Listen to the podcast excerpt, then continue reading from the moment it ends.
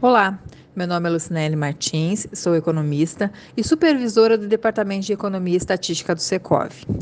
Hoje falaremos sobre os resultados do IGPM de março de 2022, além de relembrar o que ele é e como ele é utilizado. O Índice Geral de Preços Mercado, IGPM, ele é divulgado mensalmente pelo Instituto Brasileiro de Economia da Fundação Getúlio Vargas, o IBRE. Esse indicador ele foi concebido no final dos anos de 1940 para ser uma medida abrangente do movimento de preços, que englobasse não apenas diferentes atividades, como também etapas distintas de um processo produtivo. O resultado do índice é uma média aritmética ponderada da inflação ao produtor, o IPA, ao consumidor, o IPC, e à construção civil, o INCC. Nesse contexto, o IPA é um indicador que monitora a variação de preço percebida por produtores, ao passo que o IPC acompanha o comportamento dos preços que impactam diretamente o consumidor final. E por fim, o INCC apresenta os custos para a construção civil, em uma análise que leva em conta a variação de preços dos materiais de construção e custos de mão de obra especializada.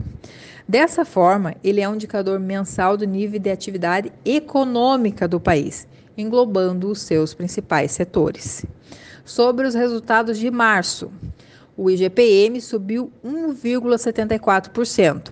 Com esse resultado, o índice acumula alta de 5,49% no ano e 14,77% nos últimos 12 meses.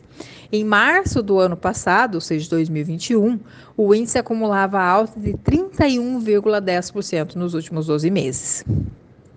Segundo a FGV, na apuração de março de 2022, os combustíveis começaram a influenciar os resultados da inflação ao produtor e ao consumidor.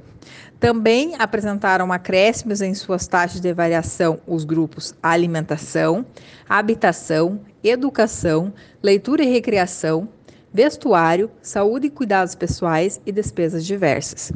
O IGPM tradicionalmente vem sendo utilizado nos reajustes de tarifas públicas, como energia e telefonia, por exemplo, em contratos de aluguéis e em contratos de prestação de serviços.